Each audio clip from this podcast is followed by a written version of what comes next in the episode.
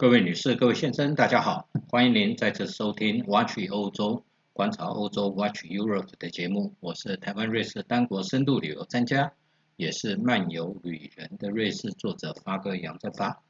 本节目由泰永旅行社赞助提供。今天发哥要来跟各位听众朋友分享什么呢？上一次我在上一集的节目当中，我们提到的是留声。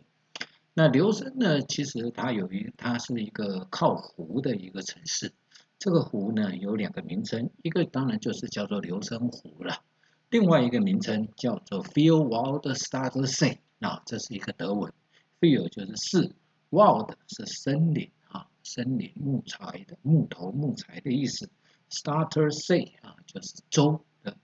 湖。这个意思是什么呢？它是四个森林周围绕的湖。那这四个森林州是哪四个州呢？这个就是包括了最早啊，瑞士最早在一二九一年八月一号签订了一个永久同盟协约的三个州，一个叫做 Swiss，一个乌里，一个温特瓦滕。这三个州之外呢，还有就是第四个加入同盟的叫做留森州。这四个州所围起来的一个湖就叫做 Field Waldstadt See。它的北边、西北边就是留声，它的最南端有一个地方叫 Altdorf。Altdorf 呢，其实在德文里面呢是老村的意思。那这一个地方老村这里呢，就有一个瑞士独啊瑞士独立的时候的一个民族英雄的传说，是谁呢？叫做 William Tell，威廉泰尔。讲到他的名字，也许我们许多听众朋友大概不晓得他是谁。如果讲成故事，大概就知道他是谁。那就是呢，有一个呃，在欧洲中古世纪的时候，有一个射箭射得非常准的人。有一天，他被哈布斯堡的官哈布斯堡家族里面的一个官员抓起来了以后，据说他射箭，他是一个神箭手，所以呢，就叫他的儿子头顶上点了一个苹果，然后叫啊威廉泰尔呢去射这一个苹果的这个人就叫做威廉泰尔。这个其实跟瑞士当年的永久同盟独立的传说中的民族英雄是一样的，也就是说呢，这个地方啊，原本哈布斯堡家族呢，对于这一个地方是给予高度的自治，可是到后来他派了一个人叫做 Gessler 的这一个总督来管理这个森林，他的森林州的时候呢，他就在 Altdorf 的一个路口呢放了一顶帽子，然后叫每个经过的瑞士人都要跟这顶帽子鞠躬。那威廉泰尔经过的时候呢，据说没有跟他鞠躬，还不跟他吐了一口口水，所以这种情况之下，他就被抓，被抓了以后呢，就要送到对岸去获呃受审。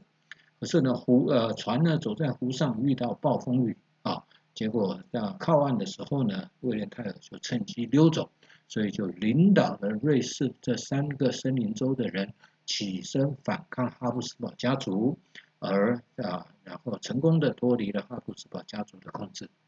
但是这一个人的故事啊，呃，威廉泰尔的故事是一到底是真实的人物还是虚拟的人物？目前来讲的话，我个人发哥个人比较倾向于他是一个虚拟的人物。为什么呢？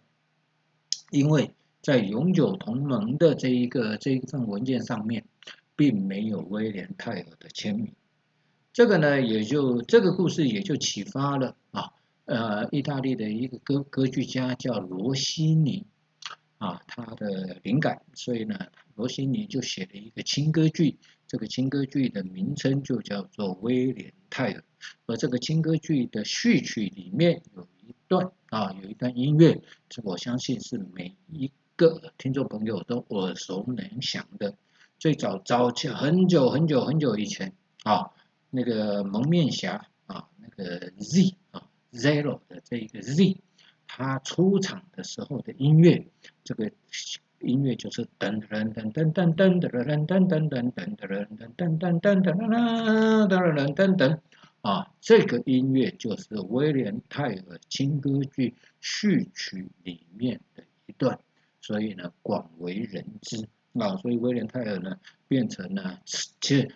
啊，仅次于 Roger Federer 啊，也就是呢这个网球名将之后，瑞士第二有名的人啊。瑞士人呢，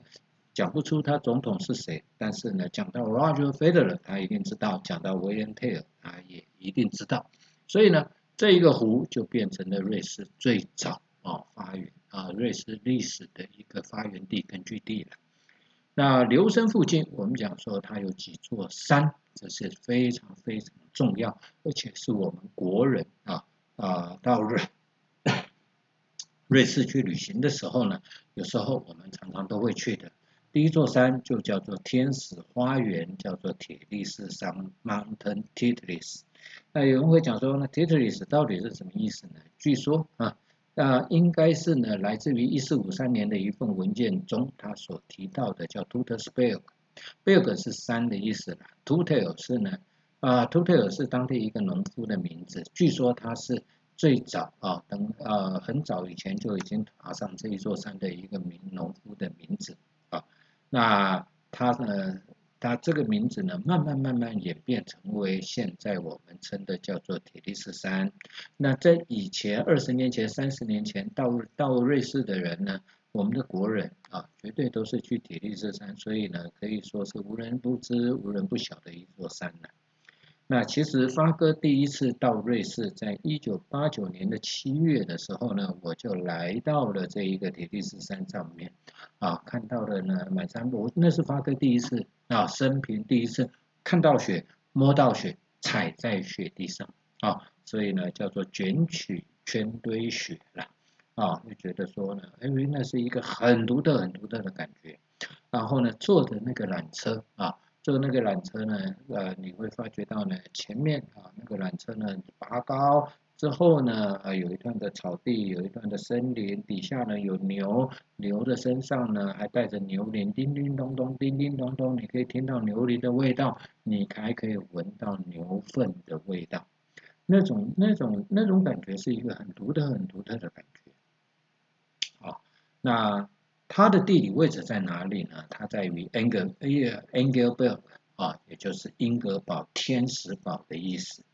那就从留声搭火车过去的话呢，大概需要一个小时左右的车程。那这一段火车其实也有啊登山，也有中间也有齿轮啊，也有齿轨的一个登山铁路啊。到了英格堡的火车站了以后呢，你走到啊。铁力士山的缆车站呢，大概需要走十分钟到十分钟左右啊。那这里呢，冬天是一个滑雪胜地，夏天的话呢，是很多亚洲观光客聚集的地方。最以前来自于台湾、来自于香港、来自于马来西亚的这些观光客呢，聚集在这边。后来呢，就有来自于大陆的观光客来这边。现在的话呢，是聚集的印度的观光客，这里非常多的印度的观光客。因为呢，印度的宝莱坞曾经在铁力士山上面拍过电影。那英格堡呢，在公元一一二二年的时候呢，有一个本土教派呢，在这里修道，他有一个修道院在这里啊。所以呢，这个地方最早叫 Ingel Park 啊，Park，也就是呢天使花园的意思。那因为它在山里面，所以早期的发展很慢。后来呢，慢慢慢慢的，因为它有矿泉，还有空气，所以呢才兴起。一直到一八九八年的时候呢，终于啊，这个电啊，它有这个火车可以到啊，所以就带来了观光的人潮啊。那以前呢，我们要上铁力士山呢，最早期的话呢，要换三次的，要坐三种缆车的。第一段呢是六人座的，第二段呢啊是大型的，在后面呢再是大型的缆车。现在呢，他们做做了新的缆车啊，新的缆车呢从啊底下的山下的缆车站到 Stans 啊到 Stans 啊，这是一个八人座的缆车，中间有一站会打门会打开来，你不要下车，然后呢再到 Stans 的时候换旋转缆车，旋转缆车呢是你站着的地方会旋转。啊，所以你可以看到三百六十度的这个风景，其实你也可以看到一段小小小小、短短的冰河。那这个新的新的缆车呢，在二零一五年的十二月十一号投入营运了啊，所以呢，到了三千零二零三零二零公尺的缆车站的时候呢，它跟山下的这个气温呢，至少至少降了十八度，所以说呢，到上面的话呢，记得啊，一年四季呢，几乎都要穿着保暖的衣物。啊，到了山上了以后，发哥会先建议您搭缆车、搭电梯到达最顶楼。最顶楼的地方呢，你走出去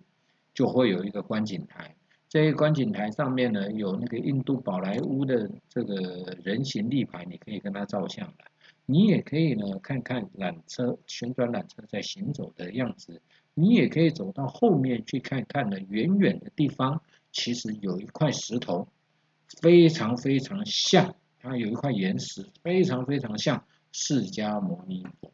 啊的一个一个岩石，在远远的地方。然后呢，再走过去，你就可以直接的踩在雪地上。你会看到有一些人呢，拿着塑胶袋哦垫在屁股底下，就在那边滑雪。因为呢，这样子阻力比较小，你就可以玩。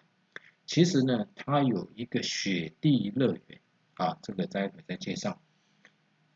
所以你踩在雪地上的时候呢，你就可以慢慢走，慢慢走，边走边看边欣赏风景。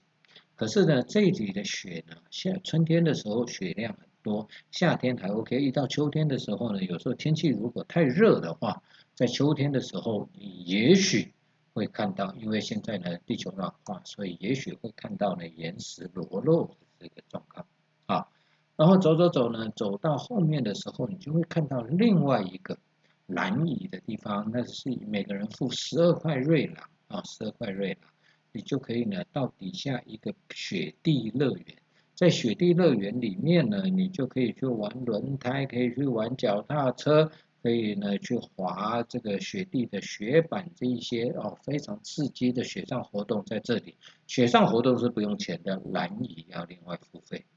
然后蓝椅的旁边呢，你就可以看到呢，欧洲最高的一个吊桥啊，这个吊桥呢啊是啊大概距离呃海拔呢海拔大概有三千零四十一公尺的一个地方，长度大概有一百公尺，离地面呢大约有五百公尺，有很多人走到一半脚脚软了就不敢走的。啊，一方一边走呢，一边呢听到那个山呃那个风吹过来呢，有时候树那个风非常非常大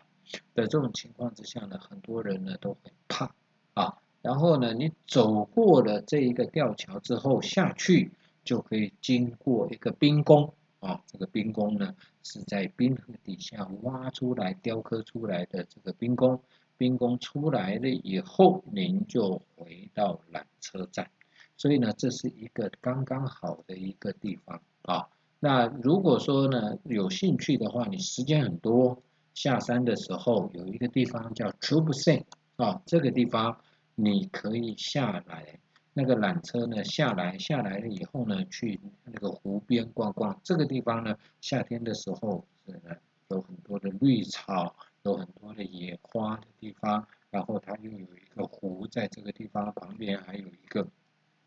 建筑物是个餐厅，你也可以到餐厅那里呢吃吃东西。然后呢，从这里呢，其实在这个地方，在冬天的时候，它盖有那个一个鲁一个鲁呢，就是呢爱斯基摩的冰屋在这个地方啊。所以呢，在这里冬天的时候，在 t r u b s e 你也可以骑雪上摩托车，但是要另外付钱。所以呢，这个是铁力士山，大部分的团客。啊，都只有半天的时间，从留声上来搭缆车，在上面晃一晃了以后，再下山，然后回到留声，是半天的一个行程。那你如果是自助旅游的话呢，发哥会建议你，你就多留一点时间在这里嘛，因为就不用去跟人家抢那个抢时间，所以呢，你就可以呢每一站每一站都去跟他观光，都去是。都都去玩一玩，看一看，除不这也是发哥建议的一个地方。那接下来呢，瑞士呃，在留声呢，你每一次在很多人在拍照的那个呃卡贝尔桥的后面，你会看到有一座巨齿的山，这一座山就叫做皮拉图斯。这一座山呢是留声的一个守护的山啊，一个守护山。那这一座山呢，海拔其实只有二一两千多公尺，两千一百二十八公尺，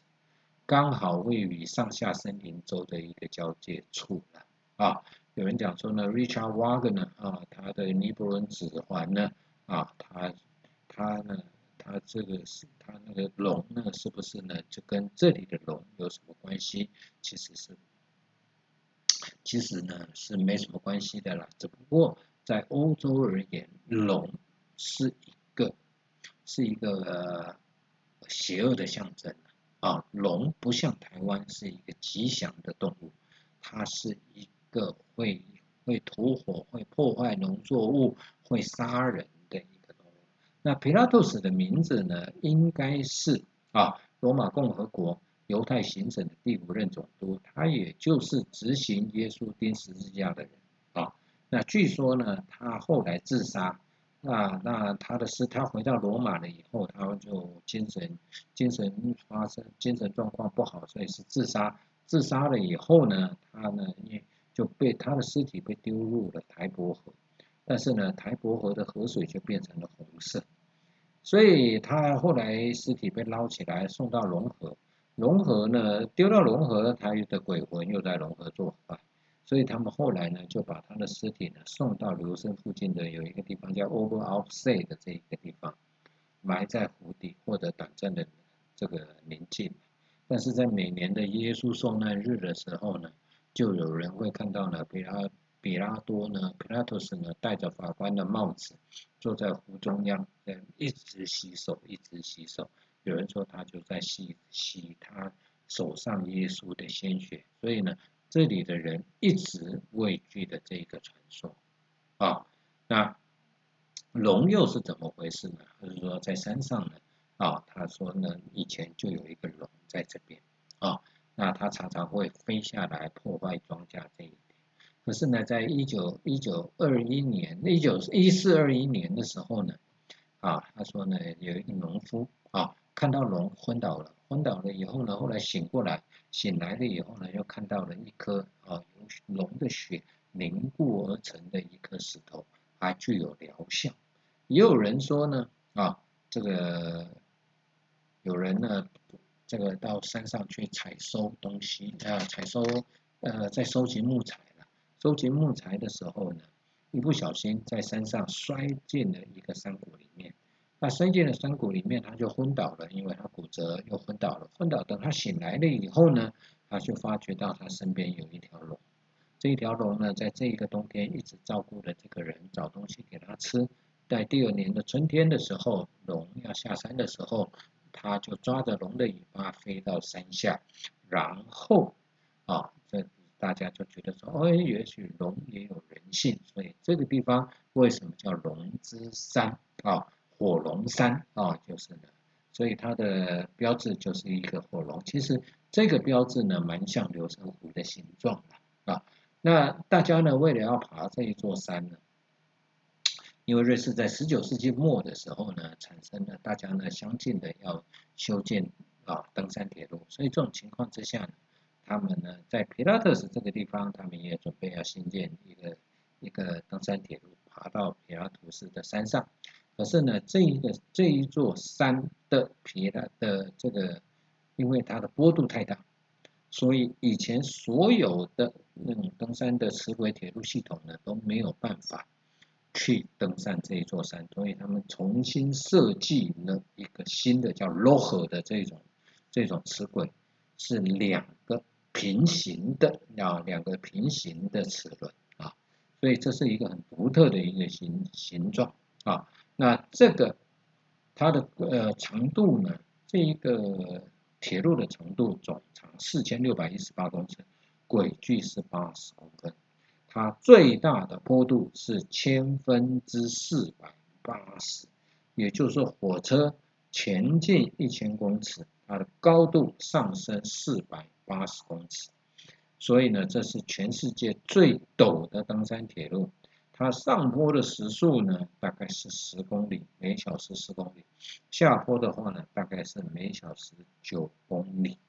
啊，所以这是一个很独特、很独特的一个啊一种登山铁路。在一八八九年的六月四号这一天通车，最早是采用蒸汽火车。后来在一九三七年的时候，才变成了电气化。而在二零零一年的时候呢，获得了美国机械工程协会历史性机械工程的一个地标奖。而这个火车，它因为这里会下雪，所以每年的行驶的时间是介于五月到十一月，啊，但是没有固定是哪一天开放，哪一天关闭，因为要看当年的雪的状况。这个这个地方呢，上火车站的这个地方，搭火车的这个地方叫 o p e n a s t a 啊。那另外一边在 c l e a n s 这个地方，他们就有缆车，缆车也可以上去。也搭搭缆车的话呢，从 c l e a n s 大概三十分钟左右就可以到呢 Frank Moontag 的这个地方，再换一部五十五座的大型缆车，四分钟就可以到达 Pilatus q u n 也就是皮拉特斯的山上，困呃皮拉特斯困上面呢，你可以看到流声湖，你可以看到另外一边，你也可可以看到铁力士山，你也可以看到石丹峰啊，这些地方呢都可以看得到，它是一个很视野很好的地方，它有一条啊龙的这个步道啊，也就是呢一个在山壁里面挖出来，沿着山山壁走可以看风景的一个非常漂亮的地方。那从留声出发的话呢，有所谓的金环跟银环。金环之旅是什么呢？从留声搭船到 Alp Alp n a s h t a d 的这一个地方，再坐 Pilatus 的登山火车到 Pilatus q u n 然后再搭缆下山的时候是搭缆车到 c l e a n c e 再搭一号公车回到留留声，这个叫做金环之旅。你要付的，如果说你有 Swiss Travel Pass 的话，你船不用钱，你的公车不用钱，你只要付呢，啊，火车票跟缆车票，大概可以打对折。那另外一个银环呢，就是呢是什么呢？是从留声搭火车叫 Alpnachstadt 一样啊，是坐火车，那只是然后呢再换。皮拉特斯的登山铁路，然后到皮拉特斯昆下山的时候搭缆车下到 c l e a n s 然后再从 c l e a n s 搭一号公车回到留声，这个叫银环，就是火车、火车、缆车、公车。金环是船、火车、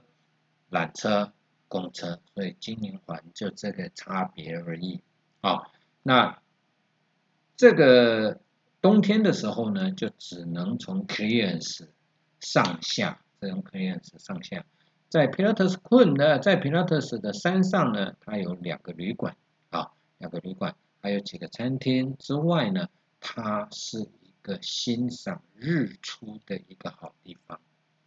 所以呢，你如果有兴趣的话，倒是可以订个旅店，找一个晚上订个旅馆，在山上住在那个地方一个晚上，去等等去看看。日落，去看看日出，不同的一个景象。